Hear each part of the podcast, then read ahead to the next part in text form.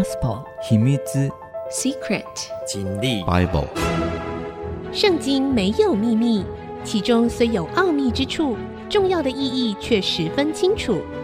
请听曾阳晴为你解密。这里是 IC 之音主客广播 FM 九七点五，您所收听的节目是《圣经没有秘密》，我是曾阳晴哈。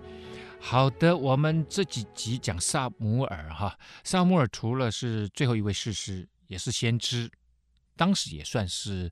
呃，在士师记里面哈，那个时代没有领袖的那个时代哈，他呃基本上算是一个从信仰角度来看的一个属灵领袖，当然也是他讲话一言九鼎啊，代表上帝啊。那后来呃以色列想立王嘛，啊上帝也就允准了啊，立了扫罗为王哈。但是扫罗呢做事情哈，这个人做事情啊，就是他。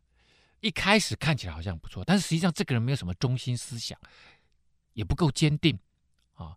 常常呢，因着外面的环境哈，呃，这个人呢就会呃左右摇摆啊，做出一些错误的决定。那脑子也不是特别清楚，虽然长得高大，长得人很帅啊，但是这个就不适合做一个好的领导人，特别是在。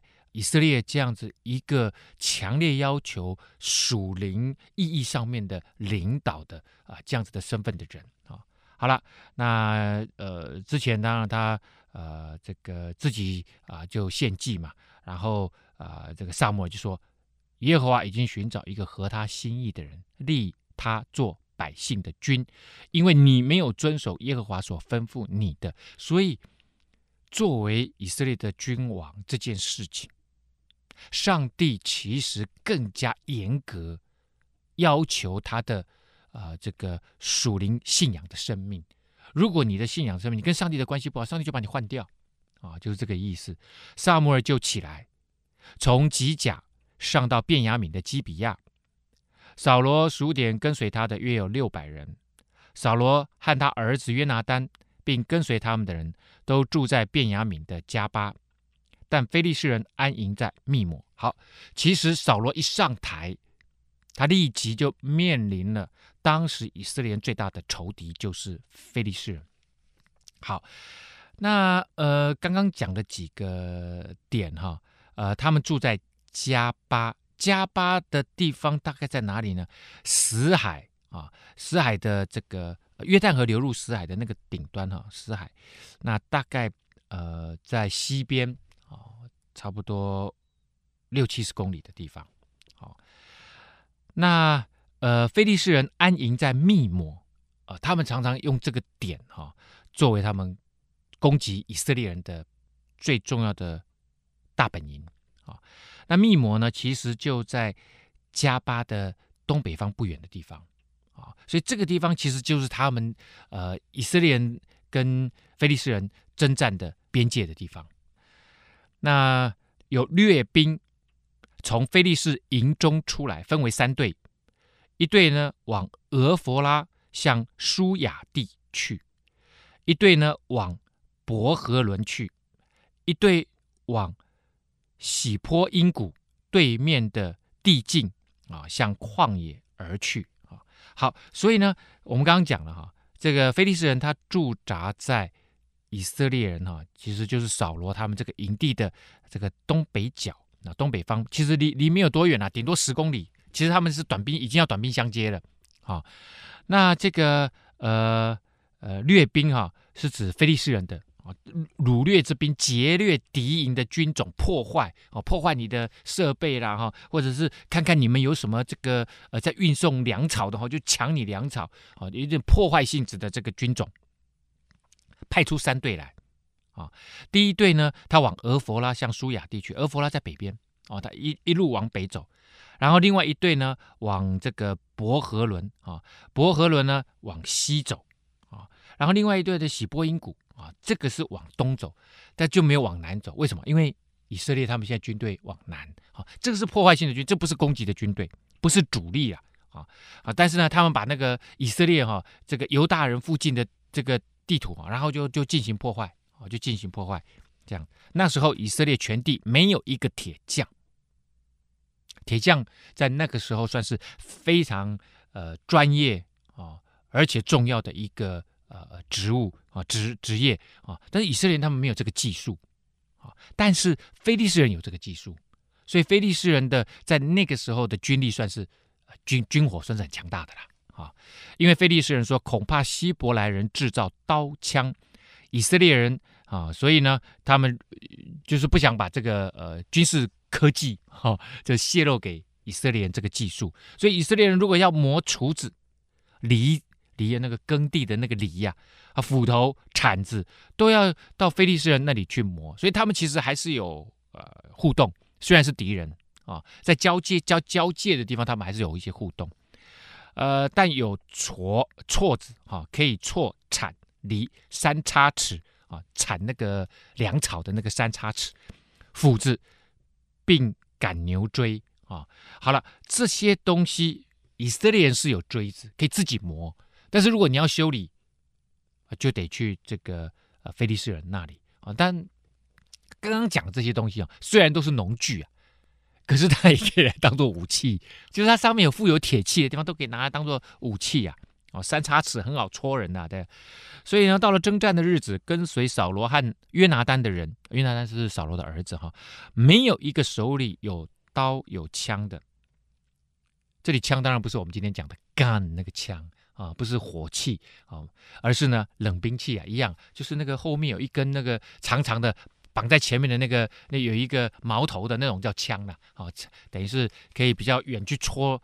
戳人的，通常这种拿到长枪的哈，一般来讲都是骑马的啊，因为骑马你不可能拿短兵相接嘛，跟人家打，所以拿着枪就可以远戳。通常是在战车上面会拿着枪这样，唯独扫罗和他的儿子约拿单有，他们还是手上有一两把这个兵器啊啊，这真正的刀啊，而这个刀呢，实际上啊只有啊这个呃君王才有哦，那个约拿单当然是。他的儿子嘛，啊，王子哦，只有他们两个有。那将领的兵力跟人家差啊，光是在武器上面就差一大截啊。那菲利士人的一队防兵到了密抹的隘口啊，到了这里好，那这个呃隘口当然就是那个要守住啊，两山之间啊，这个比较窄的地方。那守住这里就是这种地方，就是很好防守的地方，难攻易守啊。啊，有一日呢。扫罗的儿子约拿单对拿他兵器的少年人说：“我们不如过到那边，到非利士人的防营那里去。”但他这件事情没有告诉他爸爸，也就是他想要突突袭呀，啊！但是你知道，两军现在这个菲利士人已经挺进到，他们中间是有一小段距离，已经挺进到隘口了，防守在那里。那现在呢，这个约拿单说：“我们过去挑衅他们，看看怎样。”好、哦，有没有办法？这个，因为因为两军这样对峙，就是啊、以前那个楚汉相争也是对峙，那对峙就是消耗粮食嘛，粮食消耗战，所以你的粮食要源源不绝，没有粮食就打不下去啊。扫罗呢，在基比亚的边边，坐在米基伦的石榴树下，跟随他的有六百个人。刚前面已经讲过了哈，这时候因为扫罗的这个呃王位才刚刚慢慢建立起来。你知道从零到一其实是最困难的。他现在要建立整个王朝啊。我们知道这个呃刘邦啊，他刚刚夺得呃这个皇帝的大位的时候，其实啊，因为他是一个民间来的啊，这个呃呃皇帝啊，所以他根本就不知道怎么样去当一个皇帝啊。他知道怎么当一个领袖，可是他不知道皇帝很有威仪呀。啊、哦，皇帝坐在那里威风凛凛呐，所有人都要跟你这个万岁万岁万万岁啊！每个人见到你都要下拜啊！啊、哦、啊，你你这些以前跟你打仗的人，他以前是哥们相称呐。樊哙是他的妹夫啊，那很多将军都以前跟他们一起混的啦。所以呢，其实他当了皇帝将近半年，还是跟这些呃以前的这些将军们打打闹闹啊、大家呢喝酒啊闹，这、哦、在皇皇宫里面就就没有一个体统。后来是萧何跟他讲说：“哎，大哥，不对呀、啊，皇帝不是这样当的哦。”所以他帮他制定朝仪、啊。后来，呃，这个刘邦才说：“哎，吾乃今之啊，皇做皇上啊，如此之威风啊，哦，才知道这个要规矩啊，哦，这个一个国家的政府哈，呃，特别是最高领袖所在之地，它有一定的这个规矩朝仪啊。那同样的，扫罗这个时候身边，你看身边的军队禁卫军，我们都是禁卫军才六百个人，这真的不多啊。哦，那那怎么样把这个国家带上一个哦君王政体，其实是需要时间的。我们先休息一下，稍后回来。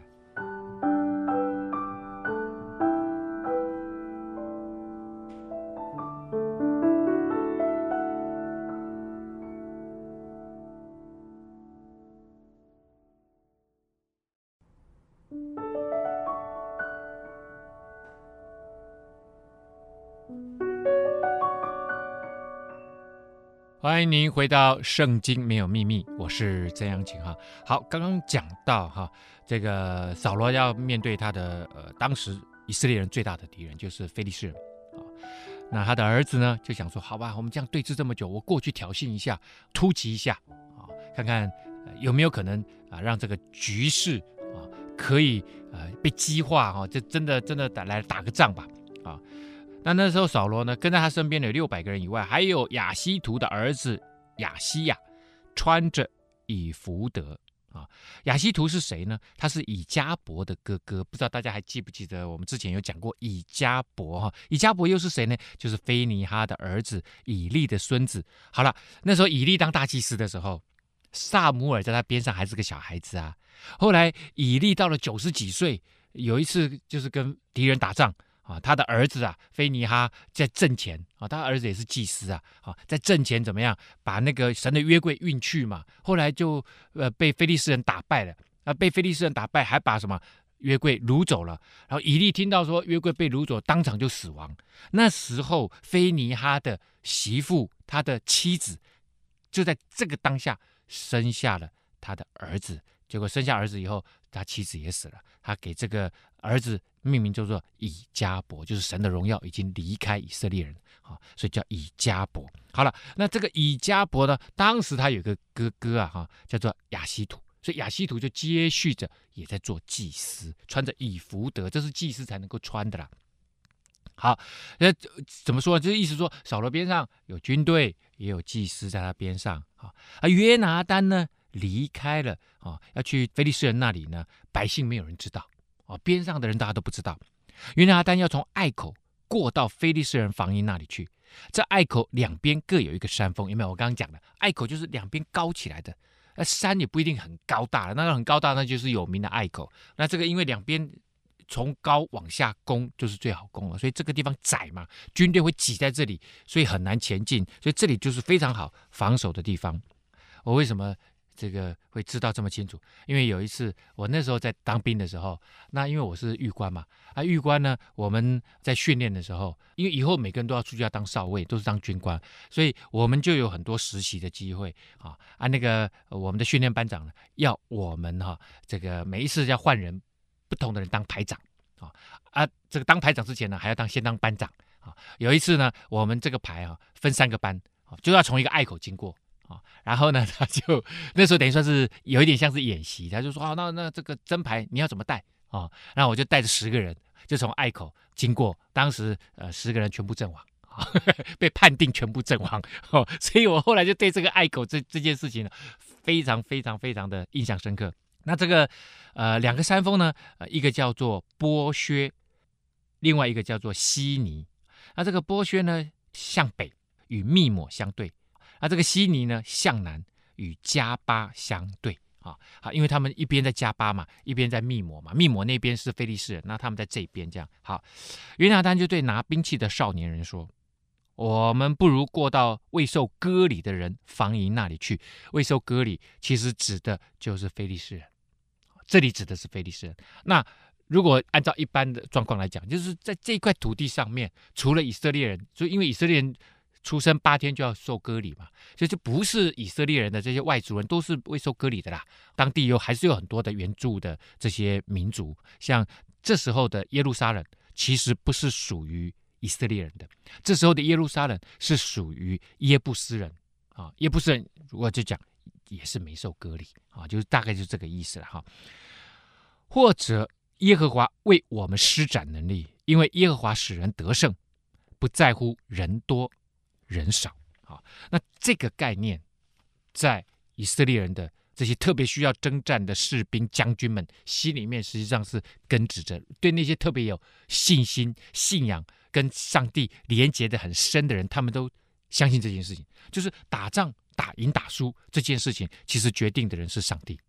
但是呢，在那个地区，几乎所有的不同的啊这些泛灵论的、拜很多的神明的、拜巴利、拜亚斯他路的这些人，他们认为作战的得胜是两方的神明在打仗啊，哪一边打赢了，就我们的军队就会打赢啊，就就这个意思。所以呢，他们认为是神明大战。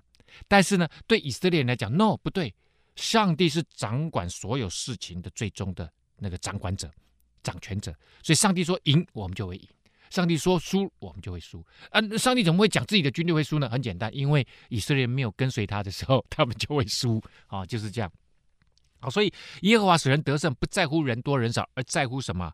而在乎有没有跟随，紧紧跟随上帝。啊，这样子的属灵的原则运用上面，就是呃，我们甚至在社会上，如果你信靠上帝，你在你的职场上面，有些时候啊，那个看起来你的资源、你的实力都不如你的竞争对手，但是有些时候上帝就会让你得胜，让你在这个招标的过程，让你在拿这个订单的过程，可能就让你得胜了。哦，所以这个很难讲啊。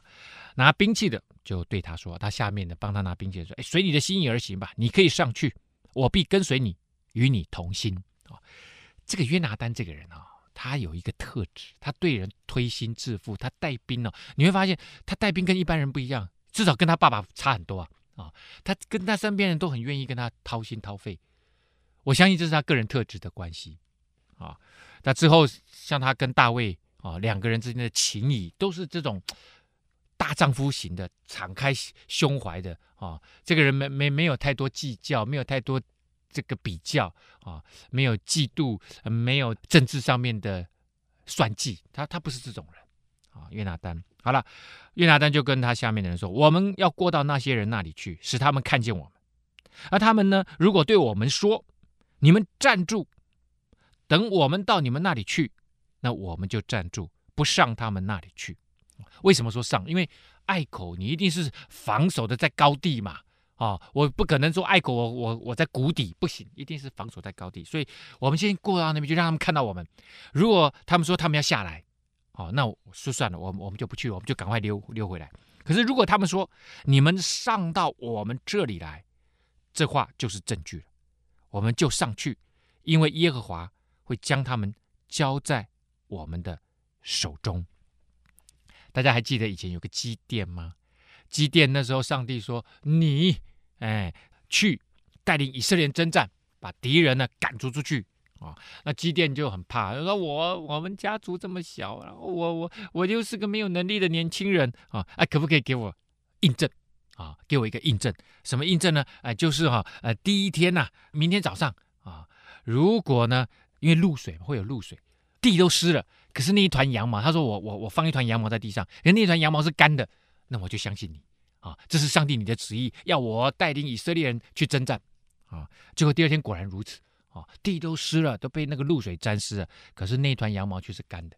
他说啊，上帝啊，我的信心有限，我的信心有限，那可不可以这样啊？再一次，再一次啊，再一次求证，这个明天呢，如果羊毛是湿的啊，地是干的。我就相信这是你的心意，我就不害怕了哦。那真的很谨慎，而且也有点谨慎过头了。第二天果然，羊毛是湿的啊，拧出水来了。可是呢，地都是干的。好，那这个当然是违反自然现象啊。那这种超自然的现象来自于上帝，所以他就甘心乐意的带领以色列人征战。那这个叫做印证。那印证可以难呐、难一点呐、就是你那个完全不可能的啊，让上帝来做。啊，你就知道这在上帝，所以圣经里面有一句话，在神没有难成的事，没有一件事情是难成的。好，我们休息一下，稍后回来。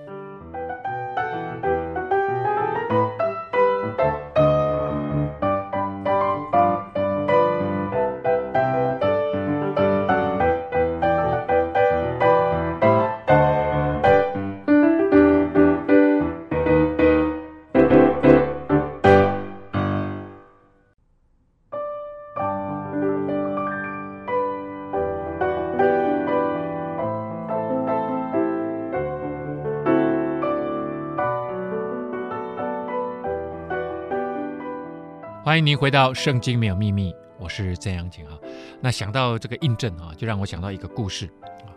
这边约拿单说：“哎，如果他们要我上去，要我们上去，我们就知道上帝要把他们交给我们了啊。”那我我有一次去新加坡啊，还在新加坡呢做了一些啊，在在一些教会啊做了一些服事，然后邀请我去的牧师就说：“哎，曾老师，我们还有一个这个广播电台是向呃回教徒呃传福音的华人哈。”啊，传福音也跟回教徒传福音啊，你可不可以也去讲一讲，帮我们去录个节目？哦，我就说 OK 啊，OK 啊，哈啊，结果呢，那个主持人是一个姐妹啊，啊，这个姐妹呢，录完了以后，她说啊，那曾老师，我们没有车马费了哈，那呃，请你吃饭，请你吃新加坡最道地的肉骨茶面啊，啊，我就想哦，肉骨茶，那她说，那我们要去吃最道地的那一家啊，所以他就带我到一家那个最老的店。很老的店哇，可是那一家店哦，唯一的麻烦就是他那个冷气不够强，所以呢，哇，吃的满身大汗。他一边就讲，他说我们当然就稍微聊了一下嘛哈。啊，这个姐妹呢，她当然是个基督徒啊。她说她九岁，她就立志要当宣教士。那她家呢，其实是住在纽西兰奥克兰啊。啊，她那时候就做了一个祷告，说上帝啊啊，呃，你的旨意是最重要的。啊，我相信你给我的感动就是要去做宣教士啊。那可是呢，如果你真的要我结婚，他说我我我我我要完全奉献给你，我不不想结婚。他才九岁就有这个想法，好奇特哈。然后，但是如果你要我结婚，可以啊，呃，但是呢要有印证哦。他就是我就讲了，这就像基甸一样，就像约拿单一样，要印证，我就知道是你的心意啊。他说印证呢，就是我的这个未婚夫，如果他那时候追求我，他就要讲一句话，我就知道是。你要我结婚，而且要嫁给这个人啊？而那个人呢，就要跟我说“骨中的骨，肉中的肉”这四个这这个八个字啊，“骨中的骨，肉中的肉”。那这句话是从哪里？这句话在圣经的创世纪一开始没有多久，跟第二章和第三章，上帝创造了夏娃，来到带到亚当的面前，然后亚当就说：“这是我骨中的骨，肉中的肉。”啊，他就说：“哇，这个女人这么漂亮，我好爱她，好像比我的自己的骨肉还重要。”就是这么爱她的哈，好，那但是他他还跟上帝做了一个祷告，说上帝，但是呃，这以下是我的祷告啊，他说不是印证，他就说呃，这这个男的哈，你知道我不喜欢太白太胖的人哈，而且更重要是我我我不喜欢男人秃头。好，他可不可以不要这样的人？哈，好了，接着他慢慢长大，大学毕业了，他也跟他父母亲讲说，他想要装宣教士，也去念了神学院，然后就被他们有一个教会差会就派到新加坡去，所以他就专门做 radio，所以也也就这样子聊上了。然后呢，他说他每一年半年他就要一年回回家两次，然后回去他的支持他的这个呃呃呃差会啊跟教会去述职。就是要告诉大家说，我我这几年，我这半年做了什么什么，这是每一个传教士大概都要做的事情。那每一次他回去，他爸爸妈妈就很担心他的，因为他这件事情没有让他爸爸妈妈知道，说他不想结婚，他爸爸妈妈就一直给他介绍男朋友，哈，呃，相亲呐，他他就不堪其扰，然后每一次他都这个推推拖拖啦，反正吃个饭以后，他就也不跟他人家去吃饭这样。结果呢，有一次啊，他记得他说应该是他二十六还二十七岁的时候，他说爸爸妈妈呢。说他们有个老朋友住在啊、这个澳洲，然后呢，他们有个儿子要到纽西兰来玩，然后我们请他吃饭，然后他们要要来玩一个礼拜，反正你你也回来会十天嘛，啊，这个礼拜你就陪陪人家啊，就是老老朋友的孩子啊，啊，结果他一看到那个那个第一天吃饭的时候看到那个男生哦，他是个医生哦，白白胖胖秃头哦，虽然很年轻，头已经这个发际线很高了哈，他一看就说，哎呀。上帝，我我有我有做这个祷告，说如果我的你你真的要我结婚的话，另外一半不要白白胖胖，不要秃头啊，那我就知道他反而就很放心，然后就带这个人哦，吃完饭以后，然后第二天他们去看电影，带他到各地去玩，一个礼拜过去了，他爸妈啊送他回新加坡的时候问他说，你觉得这个人怎么样？哦，很好啊，好朋友啊，哈、哦，没没问题啊，哈，然后就就回去，再再过了半年又回来，他爸妈又把那个人要过来。然后他就想说，这个人反正不可能是是对象嘛，其他的他觉得可能是对象的，他就很防备，这个就没有很防备。结果呢，最后换这个女的要先送他，因为人家只休息一个礼拜嘛，要送他回澳洲的时候，在飞机场，那个人要过海关之前吞吞吐吐啊啊！这个女生说：“你你有什么话要讲吗？”啊，因为已经要送他走了。这个男生说：“我不知道，我我最近心里面一直有个话，好像上帝要我跟你说。他说什么？他说骨中的骨，肉中的肉，就讲出来哇！然后这个男的讲完，他也觉得，因为讲这句话啊很怪，因为是亚当跟夏娃讲的话，所以这个男的跟他讲，他也知道这背后好像有有在告白的意思啊。然后这个男的讲完就很不好意思，就自己就转身的赶快过海关了啊。然后呃，这个不是过海关，就是要要去登机了啊。这个女的啪，眼泪就掉下来了，眼泪就就流下来。他说：“主上帝啊！”不行啊！我讲过了，不能这个啊，白白胖胖秃头的。后来，当时他他他就说他他回去哭了两天，但是他说这是他自己的祷告，如果印证是对的，印证啊，所以后来他他他现在也跟他一起常常到各地去传教，而且呢，他先生还支持他，因为他先生就是做医生嘛，啊，这个。金钱上面比较比较充裕，就也支持他。我就我就突然想到这个呃纽西兰传教士的故事，印证啊，这个对于神的儿女，对于基督徒来讲，他们要做一些比较重大决定的时候，通常就会有可以做这样子的祷告了，就是说上帝啊，如果发生这件事情，我就知道是你要我去做的。然后这个印证都要难一点的啦，就是你可以试看看，在上帝没有难成的事。所以呢。约拿单呢，就跟他旁边的跟班两个人，就是非利士人的防兵看见，他们就挺进那个隘口啊，他故意让他们看见。非利士人就说：“希伯来人从所藏的洞穴里出来了。”就是瞧不起他们。那时候因为非利士人有刀嘛，他们在武器上面是占上风，就就看瞧不起这个呃以色列人嘛。以色列人不会自称希伯来人，称呼他们希伯来人的都是。外族人才会称呼他们叫做希伯来，因为希伯来人就是寄居的人。以色列人，我我以前讲过，他们到埃及去。人家就称他们是希伯来，因为他们是来寄居的。其实很早以前，像这个呃亚伯拉罕、以撒、雅各，他们都还没有真正自己，因为他们是从乌尔来的，所以他们一直都是寄居的。但是这最终的意义是说，他们在世上都是寄居的，他们以后要回到天上的家，上帝的家才是他们真正的家啊。即使他们在此生此世有自己的产业啊，也是住在今天以色列的土地，他们也说他们是希伯来人，因为他们是寄居的。啊，在那个时代，希伯来人其实是有一点点贬义之词。啊，这个防兵呢，就对约拿单和拿兵器的人说，就是防守的那个在隘口防守的非利士人的那些军队，就说：“哎，你们呢，上到这里来啊！呃，我们有一件事情指示你们，我要告诉你们一些事情。那这看起来两个人嘛，当然就不怕他们呐。啊啊，你你你知道，《孙子兵法》说哈。”在高地，在高地的哈防守是很好，很容易守的。要攻上去的兵力啊，是要好几倍的兵力才能够攻得上去。所以一般来说，其实这些防兵对于啊这个以色列要这样爬上来啊，他们根本不当一回事，也觉得他们不可能上得来，这太困难了。一般人也不会这样上来，你一上来可能就被杀了啊。好，结果呢，约拿单一听呢。跟那个旁边那个拿兵帮他拿兵器的人啊，一起拿兵器的人说：“哎，你就跟我上去吧，因为耶和华已经将他们交在以色列人手里了。”你知道这个约拿单哦，他的信心呢啊，我在想说在，啊，不管在犹太人的宗教或者是在基督徒的宗教里面，这个信心就是对上帝的相信，倚靠上帝。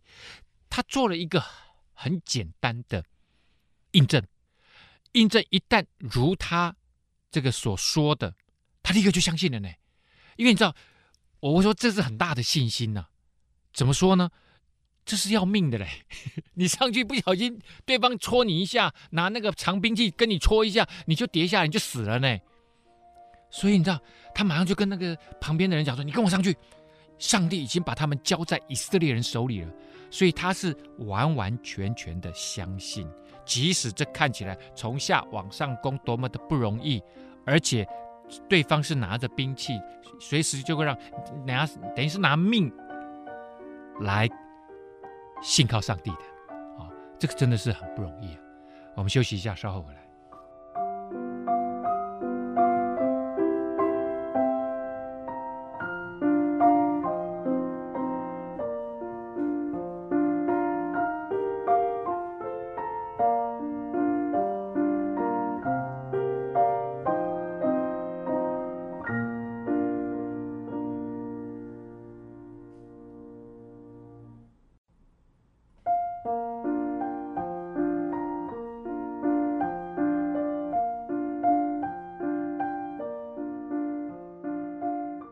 欢迎您回到《圣经没有秘密》，我是曾阳晴哈。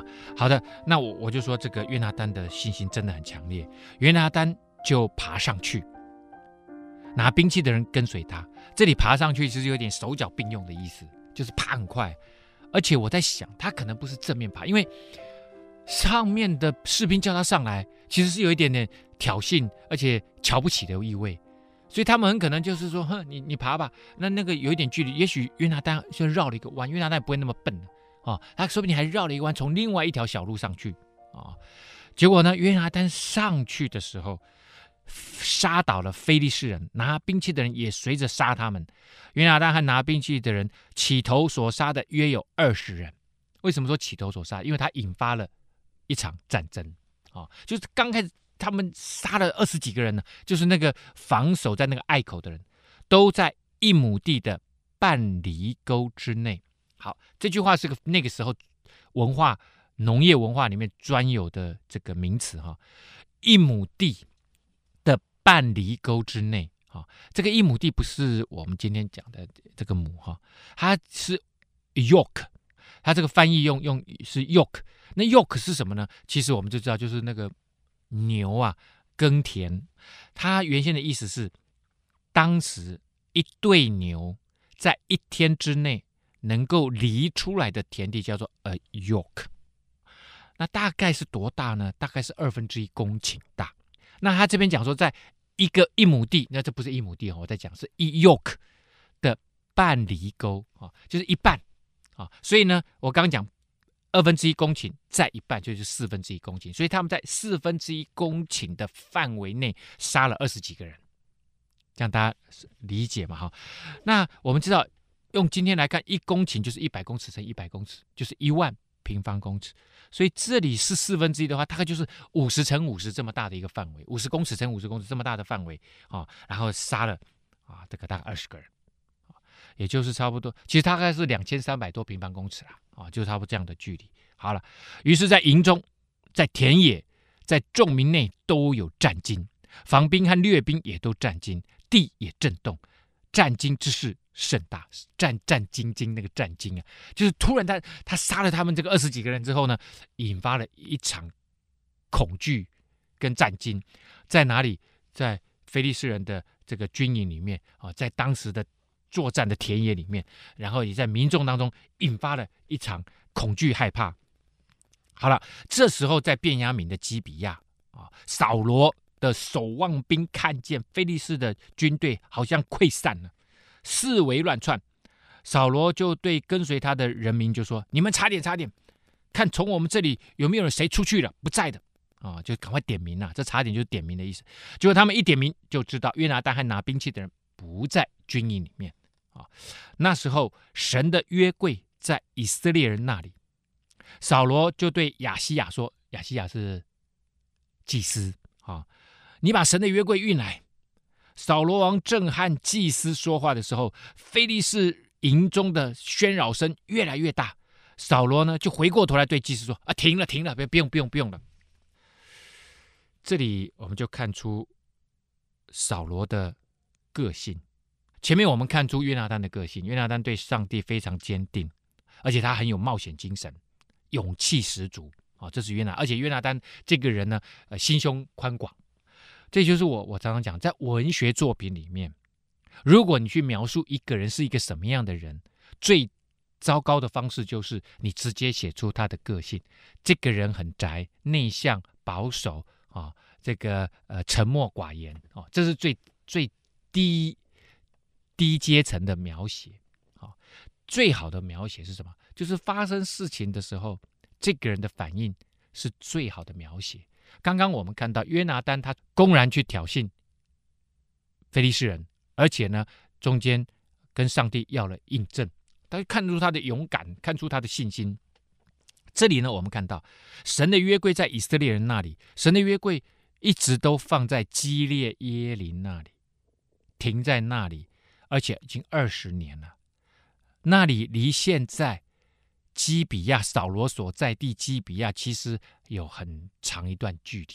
他真的能够这么短的时间就对亚西亚说：“你把神的约柜运来，根本来不及，光是去再来回，说不定三天都过去了。”所以这里讲约柜是错的啊。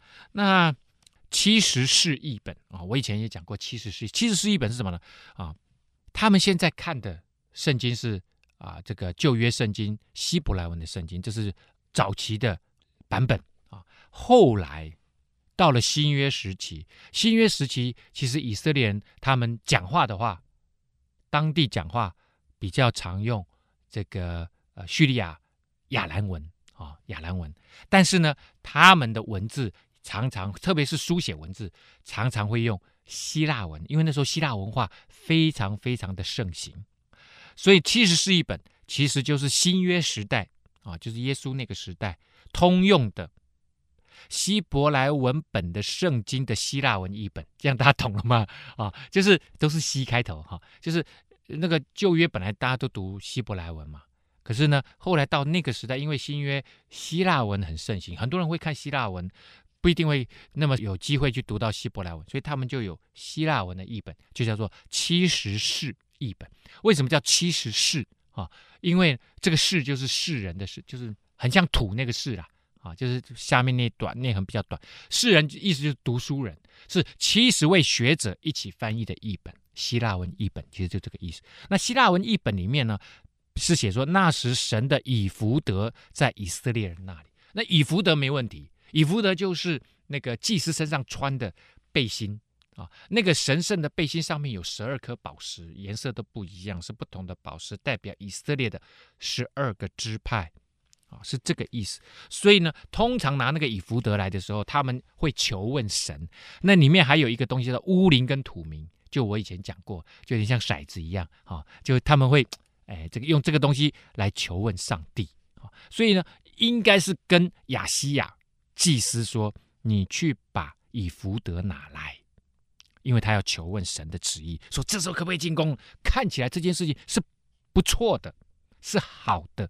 但是呢，扫罗跟祭司在说话的时候，那个对方的那个那个营地，非利士人的营地，呃，大越扰攘的声音越来越大，乱了，整个都乱了。”扫罗就赶快就跟祭司说：“你你停了，停了，停了，没关系，我现在要去打了。”他不问了。你看到这个人没有？这个人三心二意。我就说扫罗这个人没有定见。你你你这个时候，你之前已经犯过一次错了，因为他等那个呃撒母耳等了七天，撒母耳没来，他就自己去献祭了嘛。你现在又犯同样的错误。这个人呢，他就是很容易被环境外在的环境影响。上帝一直跟。以色列的百姓说：“你不要看外面的环境，你你就看着我，我会帮你解决所有的问题，你不用害怕。”你看到，所以扫罗呢一看，哇，闹得更凶了，机会这么好，我怎么可以放弃这个机会？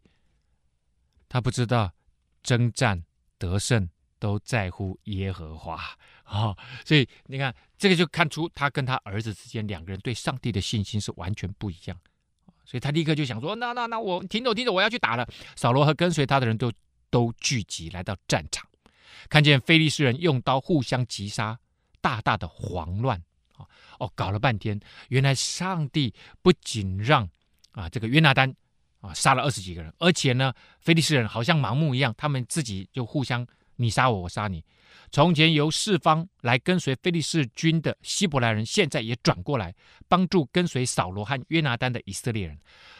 而且以前你可以看出来，我我就说其实。早期非利士人下来之后，从这个爱琴海下来，这个定居在地中海沿岸的时候，跟以色列人他们的文化，他们之间是有互动的，而且搞到最后，有些希伯来人还去当他们的佣兵啊、哦。好了，那这些人呢，现在又反过来啊、然后呢，也来杀什么？也来杀这个非利士人啊、那藏在以法莲山地的以色列人，听说非利士人逃跑，都跑出来紧紧的追杀他们，而且。也发动了以色列附近的以法莲山地的这些人民也出来来杀非利士人，反抗非利士人。好，我们今天节目呢到这个地方哈、要告一个段落了哈。这个是扫罗呢他接掌王位之后呢，由他儿子所发动的一次重大的战役，而且大大得胜，靠着上帝大大得胜。当然在这个战役当中，我们看出了两个人啊这对父子的信心，对上帝的信心完全不一样。也看出他们两个完全不一样的性格。好，我们今天节目呢，到这个地方要告一个段落了。圣经没有秘密，我们下次空中再会。